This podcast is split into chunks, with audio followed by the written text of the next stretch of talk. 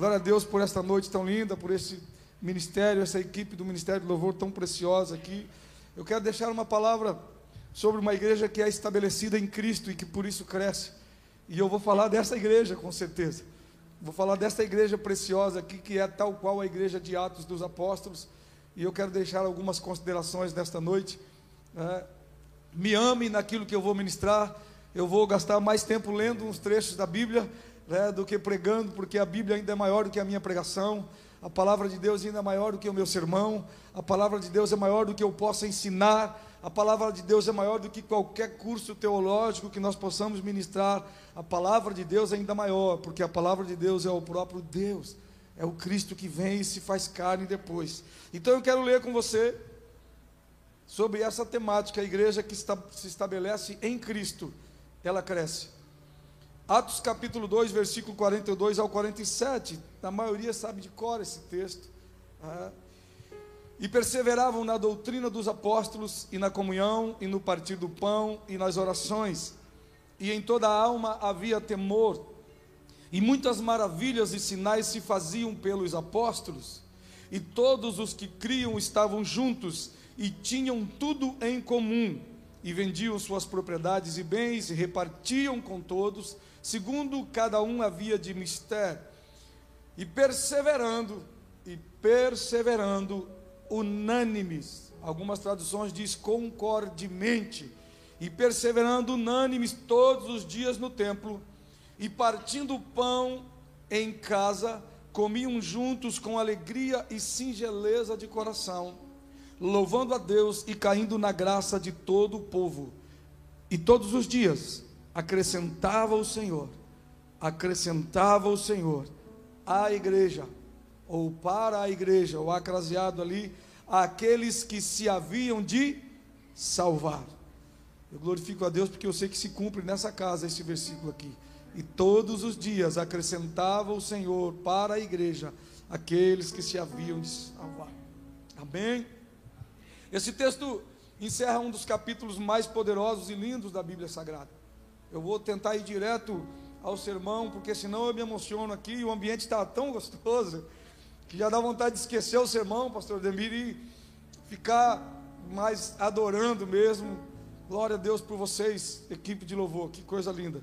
É, o, o maestro do teclado pode ficar comigo, tá? Vem junto, que eu não sei pregar sozinho, não. Eu preciso do tangedor aqui junto, tá bom? Então, como eu estava dizendo, esse texto ele encerra um dos capítulos mais poderosos da Bíblia. Nós vemos no capítulo 2 o surgimento efetivo da igreja de Cristo, logo após a sua morte, ressurreição e a sua ascensão, ok? Quando Jesus é ascendido aos céus. Lucas, o médico amado, o escritor de Atos dos Apóstolos, ele começa o livro narrando os últimos instantes de Jesus com os seus discípulos e as suas últimas palavras, palavras com promessas, justamente a respeito da igreja, se nós olharmos, né? O texto diz assim: Mas recebereis, lá em Atos 1, 8 e 9. É, eu vou falando rápido, se você quiser tomar nota depois, se os irmãos quiserem projetar, também fiquem à vontade, né? Vocês estão na casa de vocês. Eu me sinto em casa, é, imagino vocês, eu me sinto em casa. E eu estou em casa, porque é a minha casa aqui em Itapema. Amém?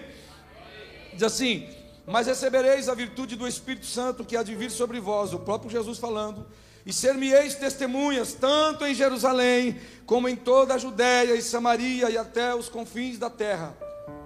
E quando dizia isto, vendo-o eles, foi elevado às alturas, e uma nuvem o recebeu, ocultando-o aos seus olhos. O próprio Senhor Jesus dá a receita da igreja para os discípulos, e aí ele é elevado aos céus. Os discípulos então permaneceram com os olhos fitos nos céus. E a gente pode questionar, pastor Ademir, por que, que eles permaneceram com os olhos fitos nos céus? E enquanto eu li, o Espírito Santo aqueceu meu coração e me disse: é porque é assim que nós devemos estar. Jesus foi assunto aos céus, nós temos que olhar para o céu. Aí alguém pode dizer, mas os anjos ou os homens de branco, na sequência, vão dizer para eles o que estão olhando, mas a resposta já estava ali. Nós estamos olhando para onde nos interessa. Nós estamos olhando para o nosso Mestre, nós estamos olhando para Jesus, e se há alguma resposta que tem para vir para nós, virá de lá. E ela veio, porque o texto diz, é, é, o texto vai mostrar que imediatamente eles foram orientados pelos céus a respeito do destino da igreja na terra. Por quê? Eles não dispersaram. Jesus subiu, mas eles ficaram atentos para os céus. O texto diz assim: E estando com os olhos fitos no céu, enquanto ele subia, eis que junto deles se puseram dois homens vestidos de branco, os quais lhe disseram: Homens galileus, por que estáis olhando para o céu? E aí começa a vir promessas. E começa a vir promessa por quê, pastora Raquel? Porque ao invés de perguntarem ou de questionarem, e agora? Jesus subiu, o que faremos? Oh, e agora? Quem poderá nos ajudar? Não, não tinha chapulim colorado ali, eram apóstolos de verdade. Se Jesus subiu, nós olhamos para o céu. Se há alguma coisa para vir, pastor Eliseu, virá do céu. Esse é um fundamento, ainda é assim. Muita gente se perde porque sai correndo em busca de alguma coisa de um método, de uma estratégia. E o texto diz assim: os anjos dizendo a eles: Este Jesus que dentre vós foi recebido em cima no céu, há de vir assim como para os viste e haverá arrebatamento. Haverá uma volta de Jesus, há um futuro, há um destino. Ele foi, mas ele voltará e nos arrebatará com ele. Porque a palavra diz que ele foi nos preparar lugar para que onde Ele estiver nós possamos estar com Ele, e já neste momento, para quem olha para o céu, a palavra sempre vem. E aí diz assim: assim como, assim como para o céu vocês viram Ele então eles voltaram para Jerusalém, do monte chamado das Oliveiras, o qual está perto de Jerusalém, à distância do caminho de um sábado. E entrando, subiram ao cenáculo, onde habitavam, isso é o texto literal, onde habitavam Pedro e Tiago, João e André, Felipe, Tomé, Bartolomeu e Marcos, Tiago, filho de Alfeu, Simão, o Zelote e Judas, irmão de Tiago. Onze aqui. Era menos o outro Judas, né? Todos estes perseveravam, de novo, a palavra perseveravam, unânimes, ou em alguma tradução, concordemente, em oração e súplicas, com as mulheres e Maria, mãe de Jesus, e com os seus irmãos. Pastor, quantas pessoas tinha na igreja aproximadamente? Eles se reuniram num cenáculo, no lugar de cear. Onze homens, mais Maria e algumas mulheres ali. Eu faço o cálculo que não passava de 20, talvez 25 pessoas, né, com todas as mulheres que estivessem ali. E aí, isso está lá, Atos do 1, capítulo 1, do 10 ao 14. Por que, que eu estou dizendo isso? Porque nós somos igreja. A igreja começa com uma reunião com 20 pessoas, que seja 25. Em seguida, nós vemos Pedro se levantando naqueles dias, não sabemos quantos dias depois, mas Pedro se levanta para pregar totalmente baseado na palavra de Deus e diz assim: E naqueles dias, Atos capítulo 1, versículo 15: Levantando-se Pedro no meio dos discípulos, e aí a Bíblia já chama de multidão. Ora, a multidão junta era de quase 120 pessoas. Nós não sabemos como, mas o que é vivo cresce. A igreja cresce. As 25 agora já eram 120. Agora a Bíblia já chama de multidão. Ali eles fazem a primeira reunião ministerial, pastor Ademir. Fazem uma primeira reunião ministerial após a partida de Jesus e escolhem Matias para ficar no lugar deixado por Judas. Obedecem à profecia, o texto bíblico e escolhem a Matias. O capítulo 2 então inicia com uma narrativa muito forte e muito impactante do que? De extrema importância para nós, para entendermos a essência da igreja hoje. Começa com o povo reunido de novo, concordemente em um mesmo lugar, esperando se cumprir o que Jesus havia prometido. Nós estamos reunidos nesta noite porque nós cremos que Jesus sempre vai cumprir o que ele prometeu. Nós cremos que Jesus sempre vai cumprir o que está na Sua palavra. Nós entendemos isso, nós caminhamos por fé baseados nisso. E Jesus cumpre. Por quê, pastor? Acontece o derramar do Espírito Santo eles são batizados em línguas com operações de maravilhas e do sobrenatural, e vem ali o dia do Pentecoste, algo poderoso. E quando isso acontece, todos ficam maravilhados, mas alguns ainda ficam confusos, e tem muitos que se escandalizam e até zombam, está lá no texto. Por que, que eles zombam? Porque eles não creem o suficiente para receber ou para presenciar o sobrenatural que Deus prometeu à sua igreja. Ainda é assim em muitos lugares. O texto diz assim: e todos se maravilharam. Atos 2, do 12 ao 13. E todos se maravilharam e estavam suspensos, dizendo uns para os outros: Que quer dizer isto? Ou o que quer isto dizer? E outros zombavam e diziam: Estão cheios de mosto. Eu queria declarar para você, para que você entenda, ainda é assim nos nossos dias. Quando há manifestação do mover de Deus, quando há o sobrenatural de Deus agindo, ainda tem gente que se escandaliza porque não crê o suficiente, porque quer uma explicação lógica, e quando Deus se manifesta, não tem explicação lógica. Tem o mover de Deus, tem a maravilha do Senhor e tem o que Ele quer fazer. Aí novamente Pedro, Pedro era fantástico aqui. Novamente Pedro toma a palavra, sempre baseado na Bíblia, e ele prega um lindo sermão. Pedro prega com muita propriedade, com muita autoridade, e isso vai resultar agora numa conversão de quase 3 mil almas, quase 3 mil pessoas sendo batizadas. Nós precisamos prestar atenção no crescimento da igreja. 20 ou 25, de repente é multidão de quase 120, aí de, estão, estão reunidos, desce o Espírito Santo, quando o sobrenatural desce, aí o exponencial do crescimento já não cabe mais na nossa conta. Agora Pedro prega e o texto vai dizer que quase 3 mil almas se converteram. 25, 120, quase 3 mil. E o sermão do Pedro termina mais ou menos assim. Por isso eu não tenho medo de pregar a Bíblia, pastor. Por isso eu não tenho medo de. Cadê a pastora Camila? Não temos medo, porque presta atenção como é que termina o sermão de Pedro. Foge totalmente da regra de muita gente pregar, pastor Raquel. E dizia assim: E ouvindo eles isto que Pedro pregou, compungiam-se em seu coração e perguntaram a Pedro e aos demais apóstolos: Que faremos, homens e irmãos? E aí, talvez se fosse eu, ia dizer assim: Não, começa a vir para os cultos, fica por aí, que Deus vai trabalhando, e daí, fica aí, nós gostamos de você, nós te amamos. Sabe o que, que Pedro diz para eles? E disse-lhes Pedro: Arrependei-vos, e cada um de vós seja batizado em nome de Jesus Cristo para perdão dos pecados e recebereis o dom do Espírito Santo. Essa é a palavra que ainda salva o pecador. Arrependei-vos e venha, seja batizado, mude de vida, seja transformado. E aí ele, só depois de mandar se arrepender, é que ele vai falar de promessa. A gente já quer botar logo as promessas. E aí o sujeito se enche de promessas sem se arrepender e depois vem dar trabalho na igreja. Não é aqui isso, só lá em Foz do Iguaçu.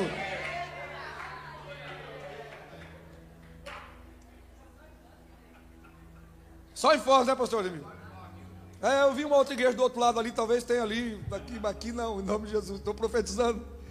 Ele diz assim: agora ele vem com promessa, porque a promessa vos diz respeito a vós e aos vossos filhos, olha o geracional aí, e a todos os que estão longe, tantos quantos Deus, o nosso Senhor, chamar.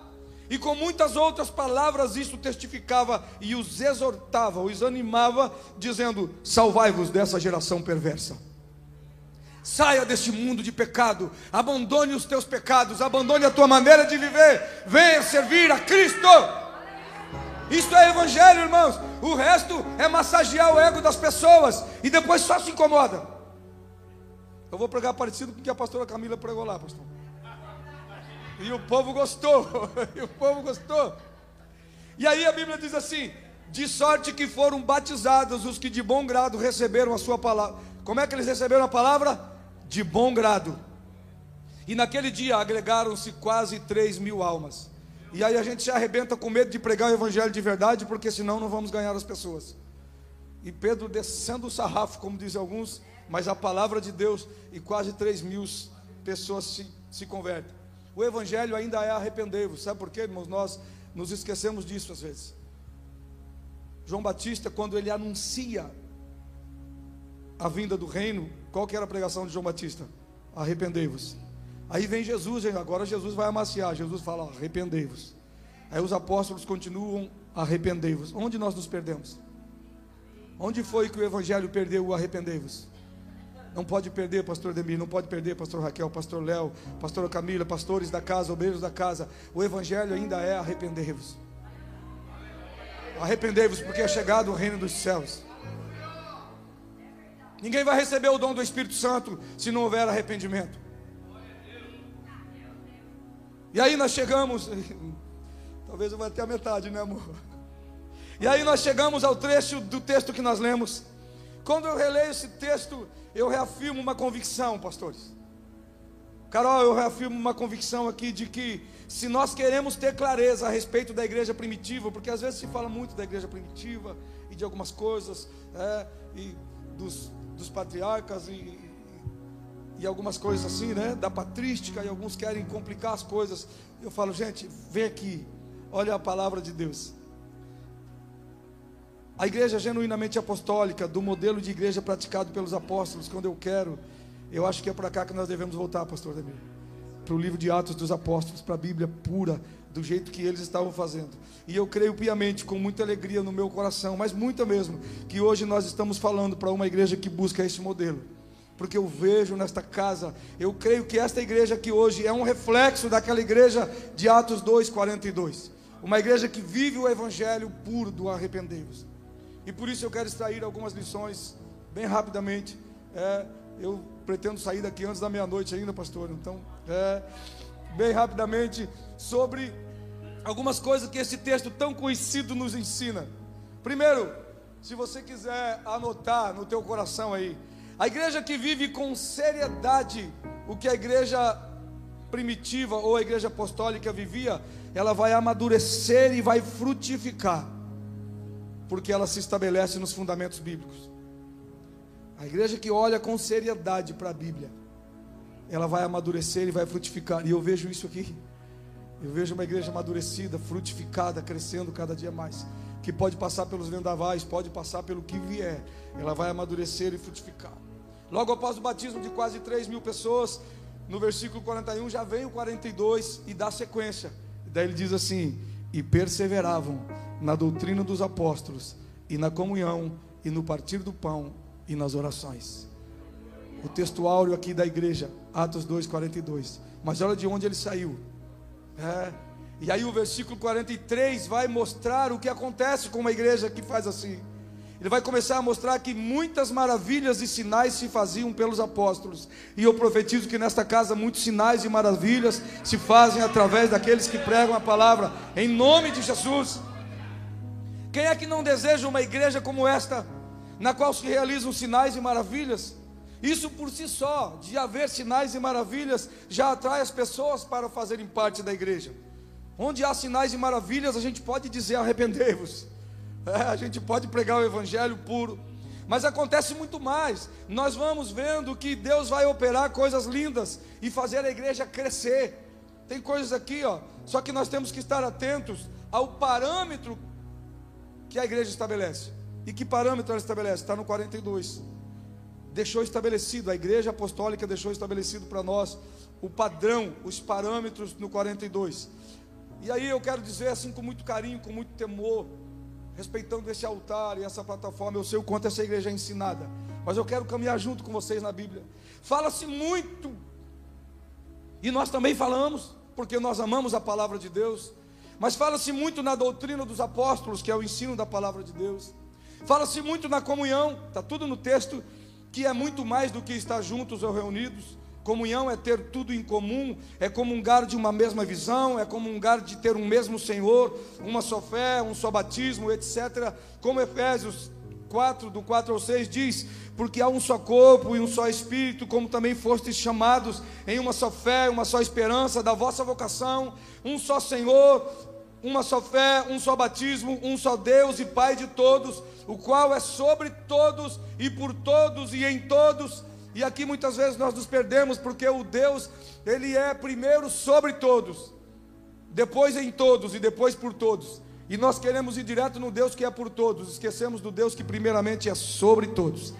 Aqueles que Ele governa, Ele está dentro, e estando dentro, Ele trabalha por nós. Então, se você não quer um Deus que é sobre todos, que é sobre você, você não terá um Deus que é por você, porque Ele é por aqueles que Ele governa, e é o texto que diz isso, o apóstolo Paulo. É muito bom também a gente falar do partir do pão, que pode e deve ser aplicado em três aspectos. Os três aspectos do partir do pão que eu vejo na Bíblia é a participação da ceia do Senhor para os salvos, para anunciar a morte e a ressurreição de Jesus até que ele venha. O partir do pão de casa em casa é o segundo, no qual um reparte com o outro aquilo que tem, a sua provisão, para que não falte nada a ninguém, para que ninguém passe necessidade. E terceiro, o partir do pão é o partir do Cristo que está em nós e que é o pão da vida, quando nós repartimos a vida de Cristo com os outros. Então, partir do pão como ceia do Senhor, uma vez por mês, é, partir do pão como estar junto nas casas, repartindo o que temos, é, com a ação social, com tanta coisa, e partir o pão. Obrigado, filho. Papai fica emocionado aí. E partir o pão como partir o Cristo que está em nós, o Cristo em vós, esperança da glória.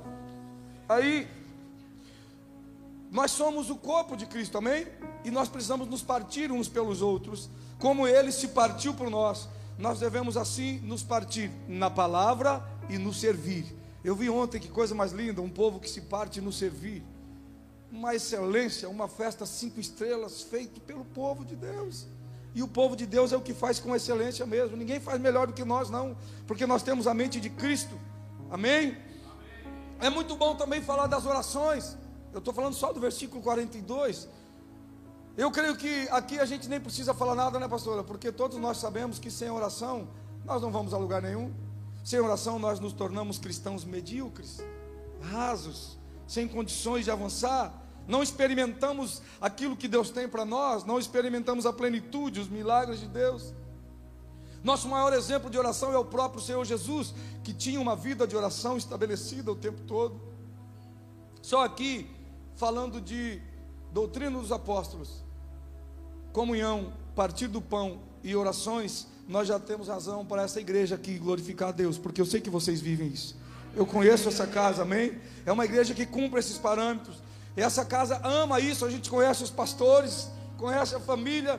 Isso tudo é muito bom, muito rico, muito lindo. E nós poderíamos nos alongar aqui falando desses exemplos da igreja primitiva, aos quais nós imitamos hoje. Mas nós precisamos observar um detalhe no texto. E eu quero trabalhar um pouquinho um detalhe do texto, porque são nos detalhes dos textos que estão as maiores pérolas e às vezes a gente passa batido e não pega coisas lindas que estão ali, revelação de Deus para nós, riquezas de Deus. E o detalhe aqui é a palavra que inicia o versículo 42. Diz assim: e perseveravam. Como essa palavra é, é colocada de lado? E perseveravam. E nós vamos entender por que, que eu estou dizendo isso, que ela é colocada de lado. Muitos falam, pastor Ademir. Muitos ensinam, muitos escrevem, muitos cantam, Muitos criam polêmicas e até dividem igrejas pelo tema de, de do Atos 2,42. Ah, eu discordo disso, aqui, aqui. A doutrina dos apóstolos, que é a palavra de Deus. Muitos fazem muita coisa, pastor Eliseu, mas poucos perseveram. Poucos perseveram. Porque perseverar é muito mais do que escrever ou falar, perseverar é muito mais do que cantar ou pregar, Perseverar é muito mais do, mais do que dar, dar aulas ou defender, é muito mais do que fazer tantas coisas a respeito da doutrina dos apóstolos, da comunhão, do partir do pão e das orações.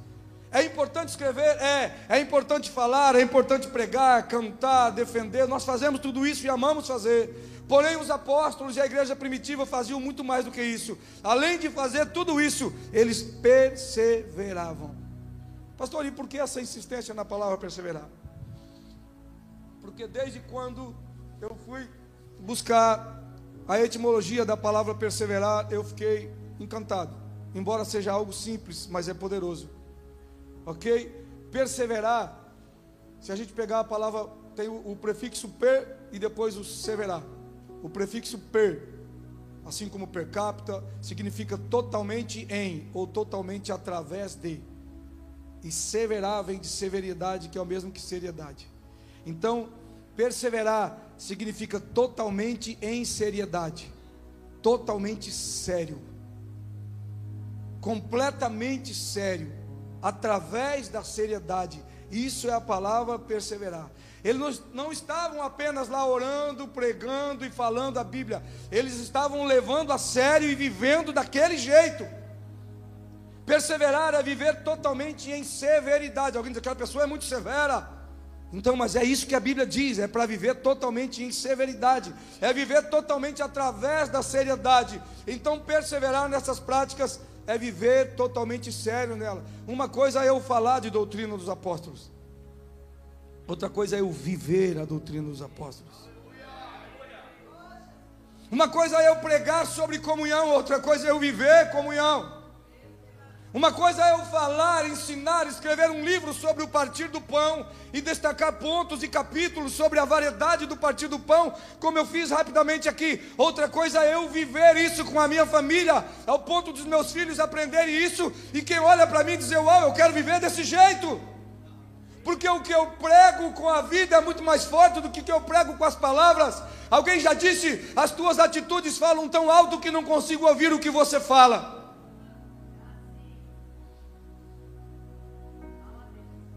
E é isso que tem faltado às nossas igrejas ou a muitas igrejas nos nossos dias: perseverança. É isso que tem faltado a muitos de nós na nossa casa, até com os nossos filhos. Nós ensinamos com palavras, mas não perseveramos nós naquilo que ensinamos. Perseverança não é apenas esperança ou continuidade, como a gente entende. E quem perseverar até o fim será salvo. Então, então quem permanecer, perseverar é mais do que permanecer. Perseverar não é apenas esperança ou continuidade. Perseverar é continuar totalmente sério na esperança. É dizer, eu sigo porque eu estou na esperança. Eu sigo porque eu estou na esperança. Mas eu apanhei, mas eu sigo porque eu estou na esperança. Isso é severidade. Eu sigo porque eu conheço a palavra. Eu quero perguntar para você com muito carinho, assim, como tem sido a sua vida em relação à palavra de Deus? Porque a primeira perseverança deles era na doutrina dos apóstolos, na palavra de Deus. Olha que Bíblia linda que a igreja fez, está vendo? E eu pergunto para você, para você ir com isso para tua casa te incomodando em nome de Jesus. Como é que está a tua seriedade em relação à palavra de Deus? Você é totalmente sério nela? Você leva a sério o que você ouve, o que você lê da palavra? Você coloca em prática? Você persevera nisso todos os dias ou você deixa para lá? Só se emociona? Hã?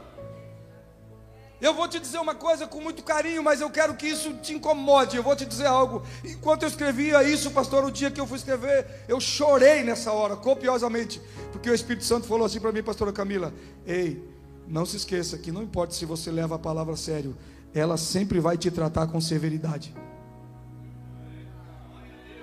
Você pode não ter severidade com a palavra, a palavra sempre vai ter severidade com você nenhuma delas vai cair por terra. Ela não voltará vazia, mas ela fará tudo que apraz ao Senhor, para que ela foi enviada. A palavra é poderosa, e ela vai te tratar com severidade, ou para justiça em teu favor, ou para juízo contra você. Arrependei-vos. A palavra de Deus é séria, irmãos. A palavra de Deus é séria, ela não brinca. E tem muita gente perdendo sua família, tem muita gente perdendo de desfrutar o que Deus tem, porque não vive em severidade a palavra. Como é a sua comunhão com a igreja? Porque a comunhão é importante e, consequentemente, a sua comunhão com os irmãos. Você vive isso? Como é o seu partir do pão nos três aspectos que eu falei? Leva a sério a ceia do Senhor? Tem comunhão com os irmãos? Reparte o que tem? Reparte o Cristo que está em você? Ou ninguém come do Cristo que tem em você? Ou nem tem? Dá para partir o pão no teu trabalho? Quando as pessoas chegam e quando você chega, as pessoas dizem: Uau, tem alimento aqui, porque chegou o crente ali. Fala uma palavra para nós aí, irmão. Libera uma palavra, ora por nós aí. Isso é partir o pão. As pessoas têm que olhar para nós e ver um pão andando, irmãos.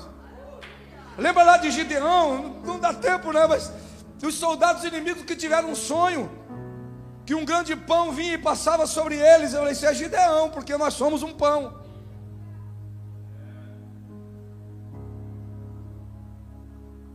E as suas orações?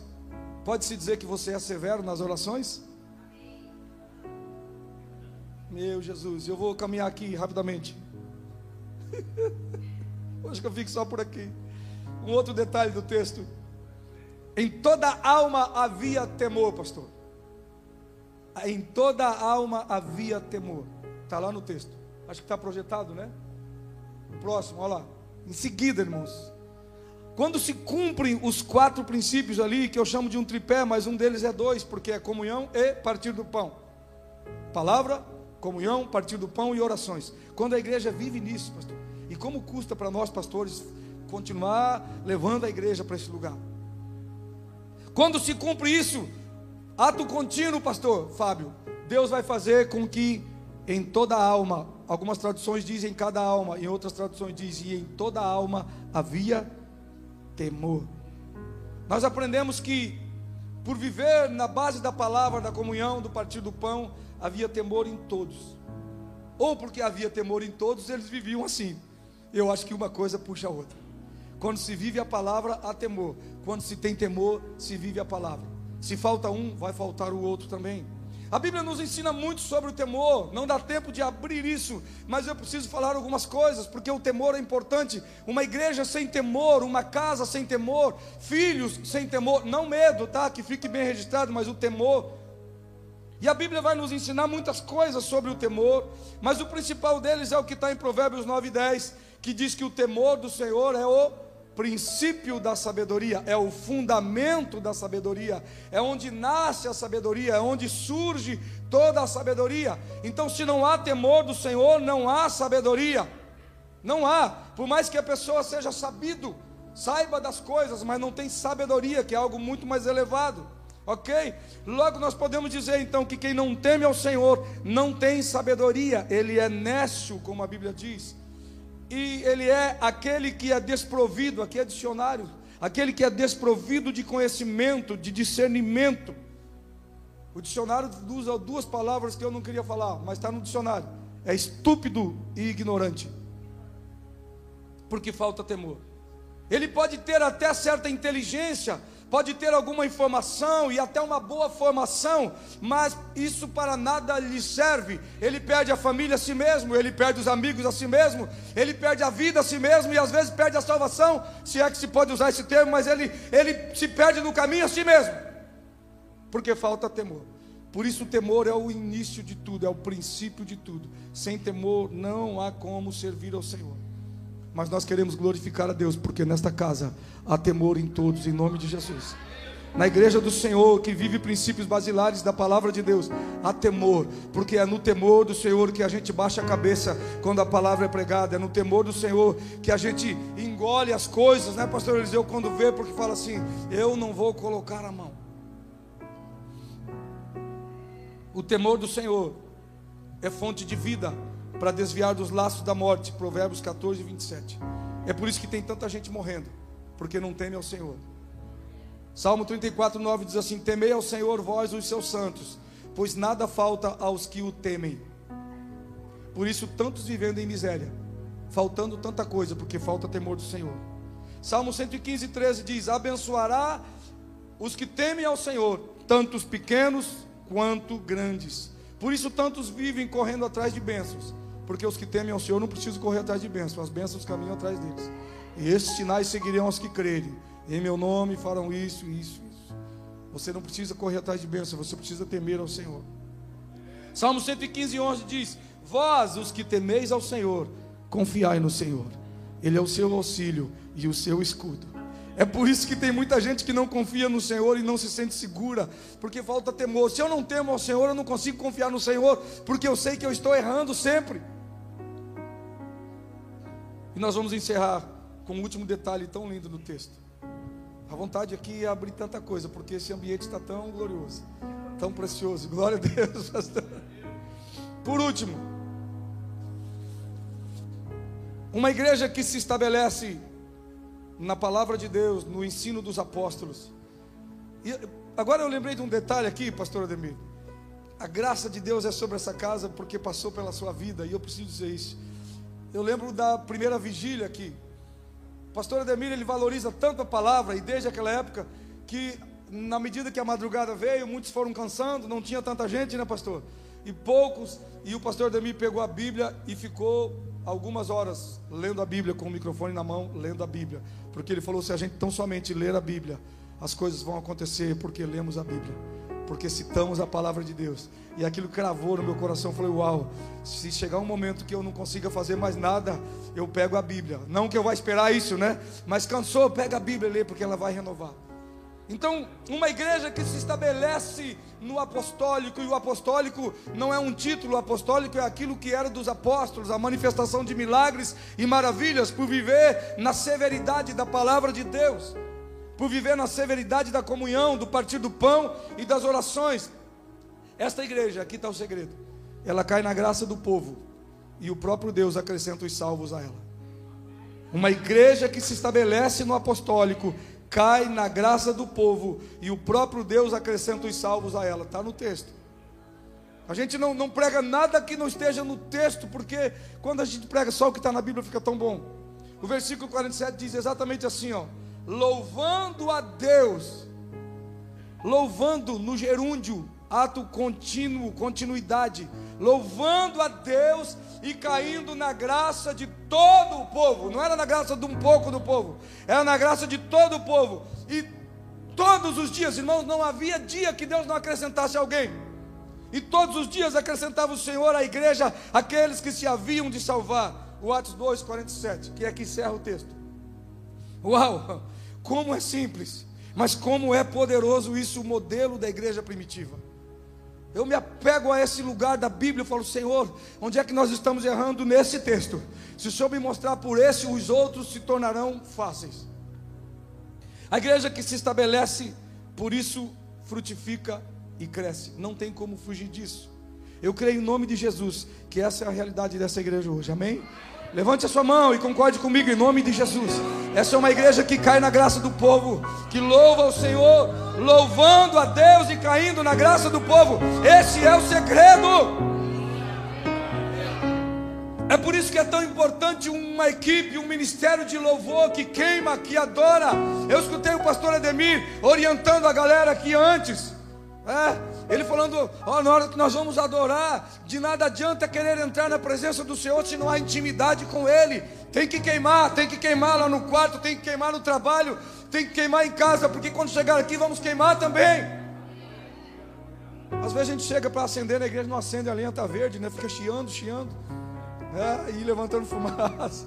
Mas quando se tem intimidade, aqueles que vivem louvando a Deus, Deixa eu te dizer uma coisa: você quer cair, quer cair na graça da tua parentela? Quer cair na graça do teu trabalho? Quer cair na graça do povo lá do teu trabalho? Então viva louvando ao Senhor. Está no texto, louvando ao Senhor e caindo na graça do povo. Porque tinha uma vida de seriedade, tinha uma vida de arrependimento. Só que, claro, para chegar ao 47, a gente presta atenção, houveram vários detalhes ali, vários outros detalhes que exigem renúncia, dedicação, fé, amor, entrega, perdão, gemidos às vezes, madrugadas, dores, mas como vale a pena? Como vale a pena quando a gente vê Deus agindo? Uma igreja que louva o Senhor vai sempre cair na graça do povo sem esforço nenhum. Sem esforço nenhum.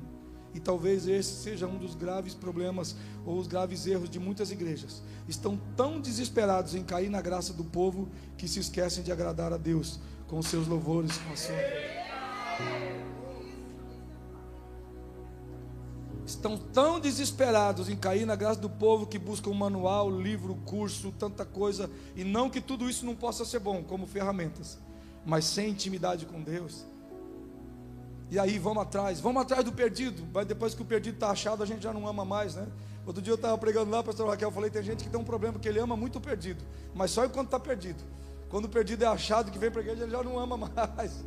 Então nós temos que amar o perdido, mas amar o achado também.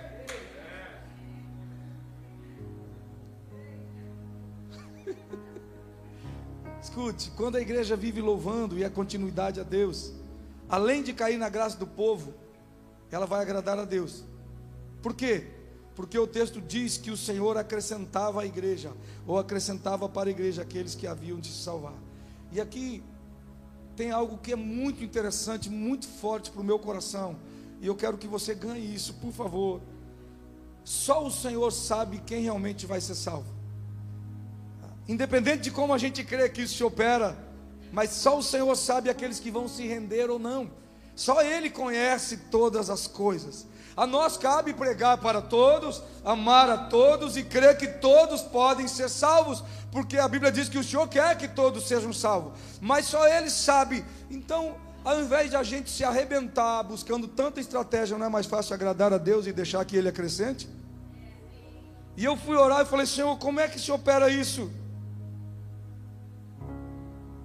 Se o Senhor sabe quais são os que serão salvos, não é muito mais simples e mais frutífero para nós como igreja deixar que Ele acrescente estes à nossa vida de igreja? E aí é bom salutar que é, é, é muito bom ter um bom projeto evangelístico, claro que, que é bom, é necessário. Ter um projeto de missões, como a gente faz, é papel da igreja. É muito bom e necessário procurarmos evangelizar todos os que estão à nossa volta. Isso é papel nosso, é o, é o mistério ou o ministério da reconciliação operando em nós. Mas quem deve acrescentar as pessoas à igreja ainda é o Senhor. E isso ele faz quando ele encontra uma igreja que vive apostolicamente louvando o seu nome. Deixa eu dizer algo, pastores, povo de Deus. Eu orando, e, e, e para mim está de acordo com a palavra, tá? Não é imaginação minha. Mas eu orando, eu vi como se o coração de Deus me respondesse assim: Você acha que quando eu quero acrescentar alguém que se rendeu a mim, eu quero colocar ele num, num rebanho para ser cuidado como ovelha, você acha que eu vou colocar onde? Na igreja que nem liga para mim? Numa igreja que está preocupada com números, numa igreja que está preocupada com tanta coisa, numa igreja que está preocupada com o seu nome e não com o meu nome? Ou você acha que eu vou colocar numa igreja que tem amor, que tem pessoas que amem, que cuidam, que tira realmente, que manda arrepender-se. Você acha que eu vou colocar ele numa igreja onde as pessoas só querem as promessas, porque vai ser só um para me incomodar mais? Ou eu vou colocar ele numa igreja que ensina ele a se arrepender e ser um verdadeiro filho? O Senhor me disse: Eu vou acrescentar aqueles que hão de se salvar no lugar onde já tem um povo que me adora, no lugar onde já tem um povo que me busca, no lugar onde tem um povo que vai cuidar bem do meu filho porque eu gero os filhos. Eu gerei ele na eternidade pretérita, é isso que está lá. Então, cada vez que eu vou acrescentar um salvo à igreja, eu procuro uma igreja que viva os parâmetros aqui. Uma igreja que tem um pastorzão que ame, mas que corrige, que pega no colo se for preciso, mas que fala: escute. Uma igreja que diz arrependei-vos e depois diz as promessas diz respeito a vós. Mas primeiro diz: arrependei-vos. Se você chegar no lugar e nem não te mandarem se arrepender, então se arrependa de ter ido lá.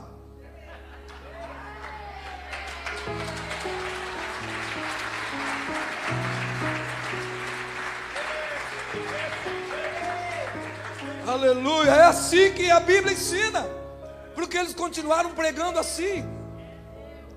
E eu quero declarar em nome de Jesus esta casa vivendo esse modelo vivendo esse padrão, louvando a Deus e caindo na graça de todo o povo. Ministério do Louvor, por favor. Louvando a Deus e caindo na graça de todo o povo e o sobrenatural de Deus vindo e as pessoas sendo acrescentadas.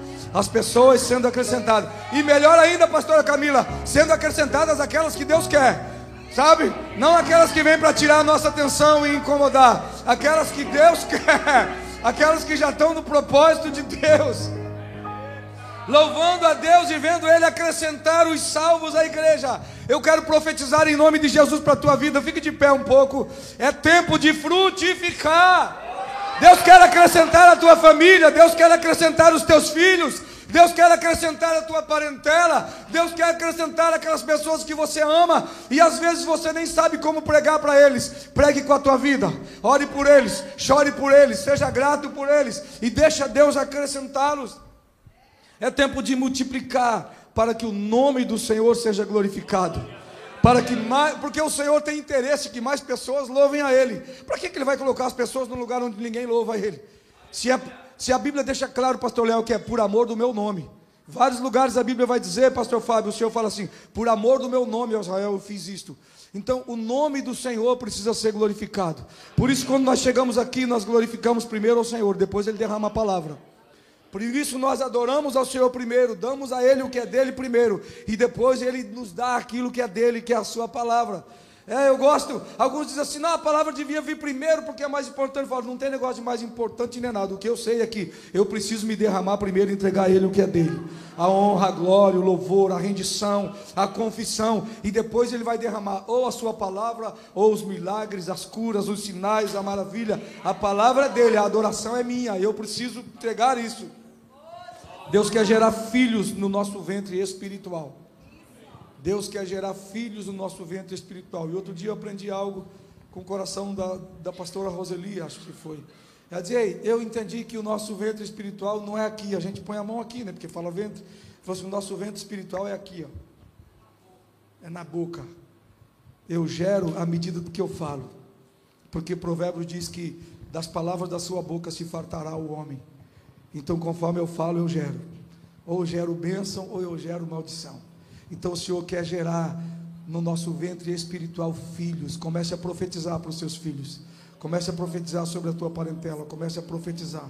Comece a gerar em nome de Jesus. Diga: aquele lá é teu, Senhor. Aquele lá é teu. O Senhor vai gerar filhos pela palavra. O Senhor vai gerar filhos pela comunhão. O Senhor vai gerar filhos pelo partir do pão. Ele vai gerar filhos através da nossa vida de oração. Estejamos dispostos a viver em severidade, como a igreja apostólica vivia. E nós desfrutaremos dos sinais e das maravilhas que o Senhor tem para nós. Aleluia.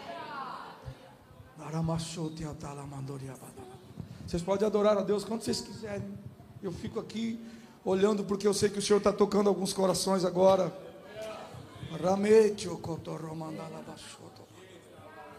Ei, se Ele te tocou e eu sei que Ele tocou algumas pessoas, por favor, renda o seu coração agora e no ato de fé e de obediência saia do teu lugar e venha dobrar os joelhos.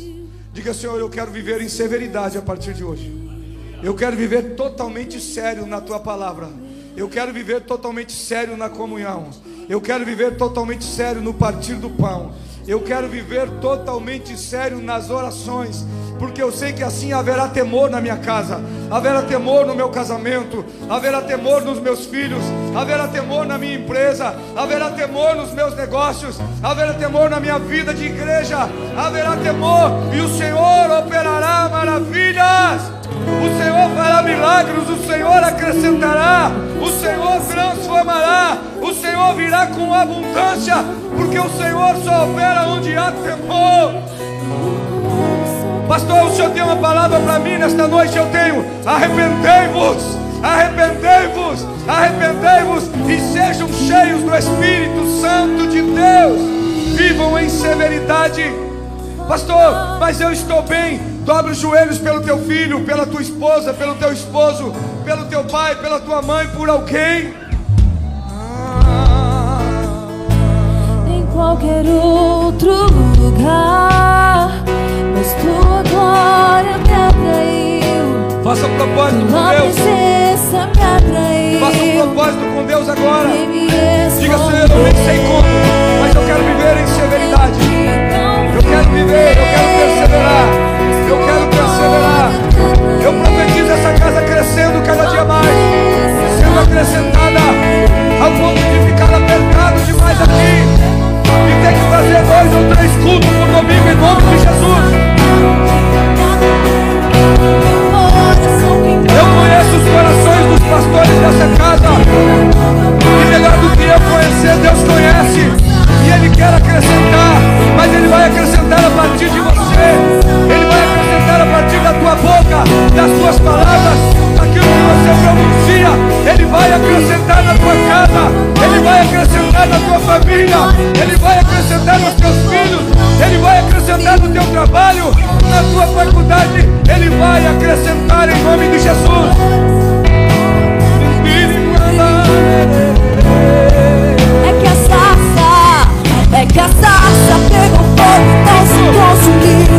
Minha voz que saiu da dia me atraiu O meu coração ficou E um dia contra a glória vale mais que mil. É que essa não se consumiu. Minha voz que saiu da dia Deixa o temor de Deus te tomar. Temor não é medo. Temor é fundamento da sabedoria Temor é o fundamento da sabedoria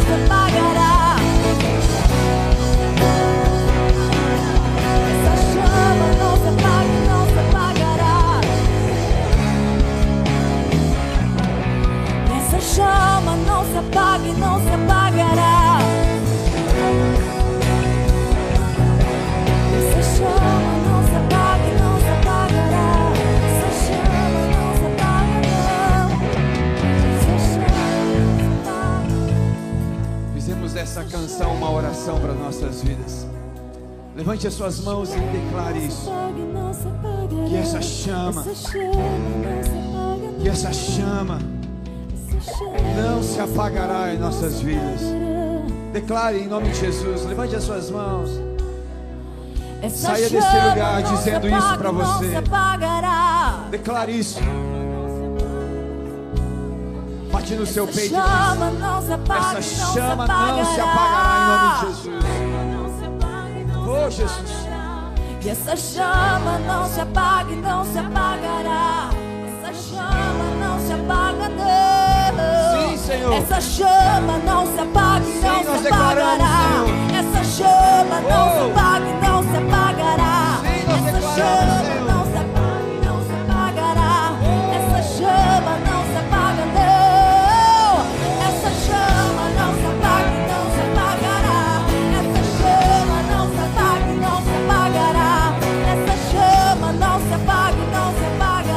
Toque na pessoa que está do seu lado e declare. Toque na pessoa do seu lado e cante isso. E comece a orar por ela. Comece a dizer: a chama que está em você não se apagará em nome de Jesus. Isso, ore por essa pessoa que está do seu lado. Declare, declare em nome de Jesus. Oh! Não se apagará. Não se apagará em nome de Jesus. Chama não se apagará. Essa chama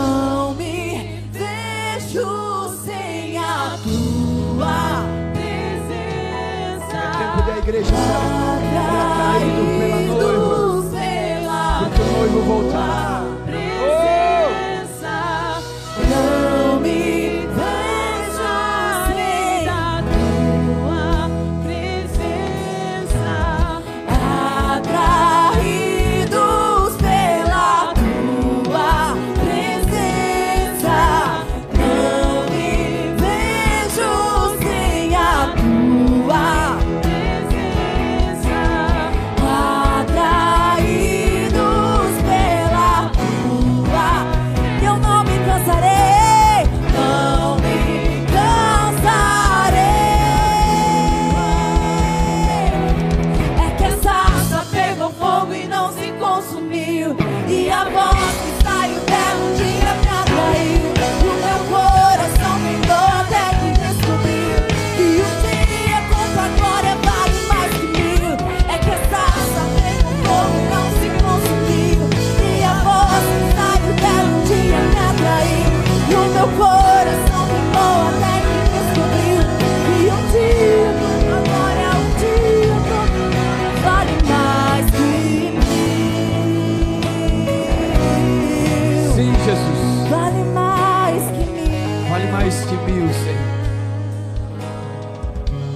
Deus, nós declaramos, Senhor, que essa chama, Senhor, se acenderá, Deus, porque aonde cada irmão dessa igreja passar, Senhor, seremos pão vivo, seremos pão vivo aonde nós formos, aonde nós estivermos, teremos sim aquilo que o Senhor nos deu nessa noite.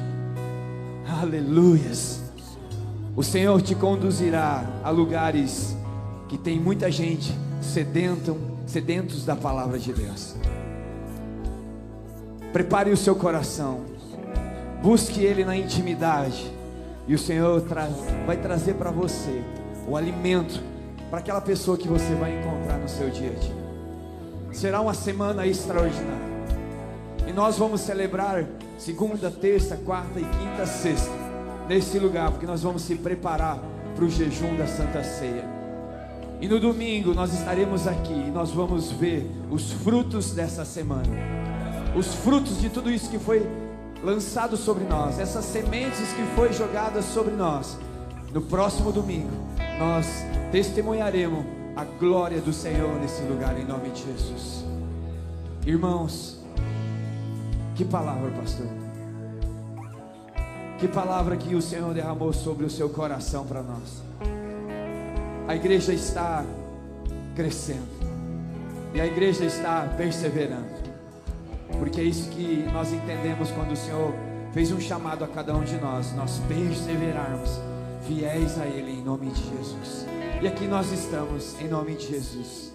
Pastor, quando o Senhor estava falando, eu lembrei de um versículo. E o pastor Ademir sempre usa esse versículo no final. Está lá em Romanos 8, 30, 31, que diz assim: Deus está conosco. E diz assim: não há motivo para retrocedermos. Sigamos em frente com fé e perseverança. Seja forte e corajoso, e lembre-se que o Senhor dos Exércitos sempre estará do seu lado, em nome de Jesus. Que podemos dizer diante dessas coisas tão maravilhosas? Se Deus é por nós, agindo Deus, Deus é bom, toda hora. Deus abençoe em nome de Jesus. Dá uns 10 abraços na pessoa que está do seu lado. Em nome de Jesus. Amém, amém e amém.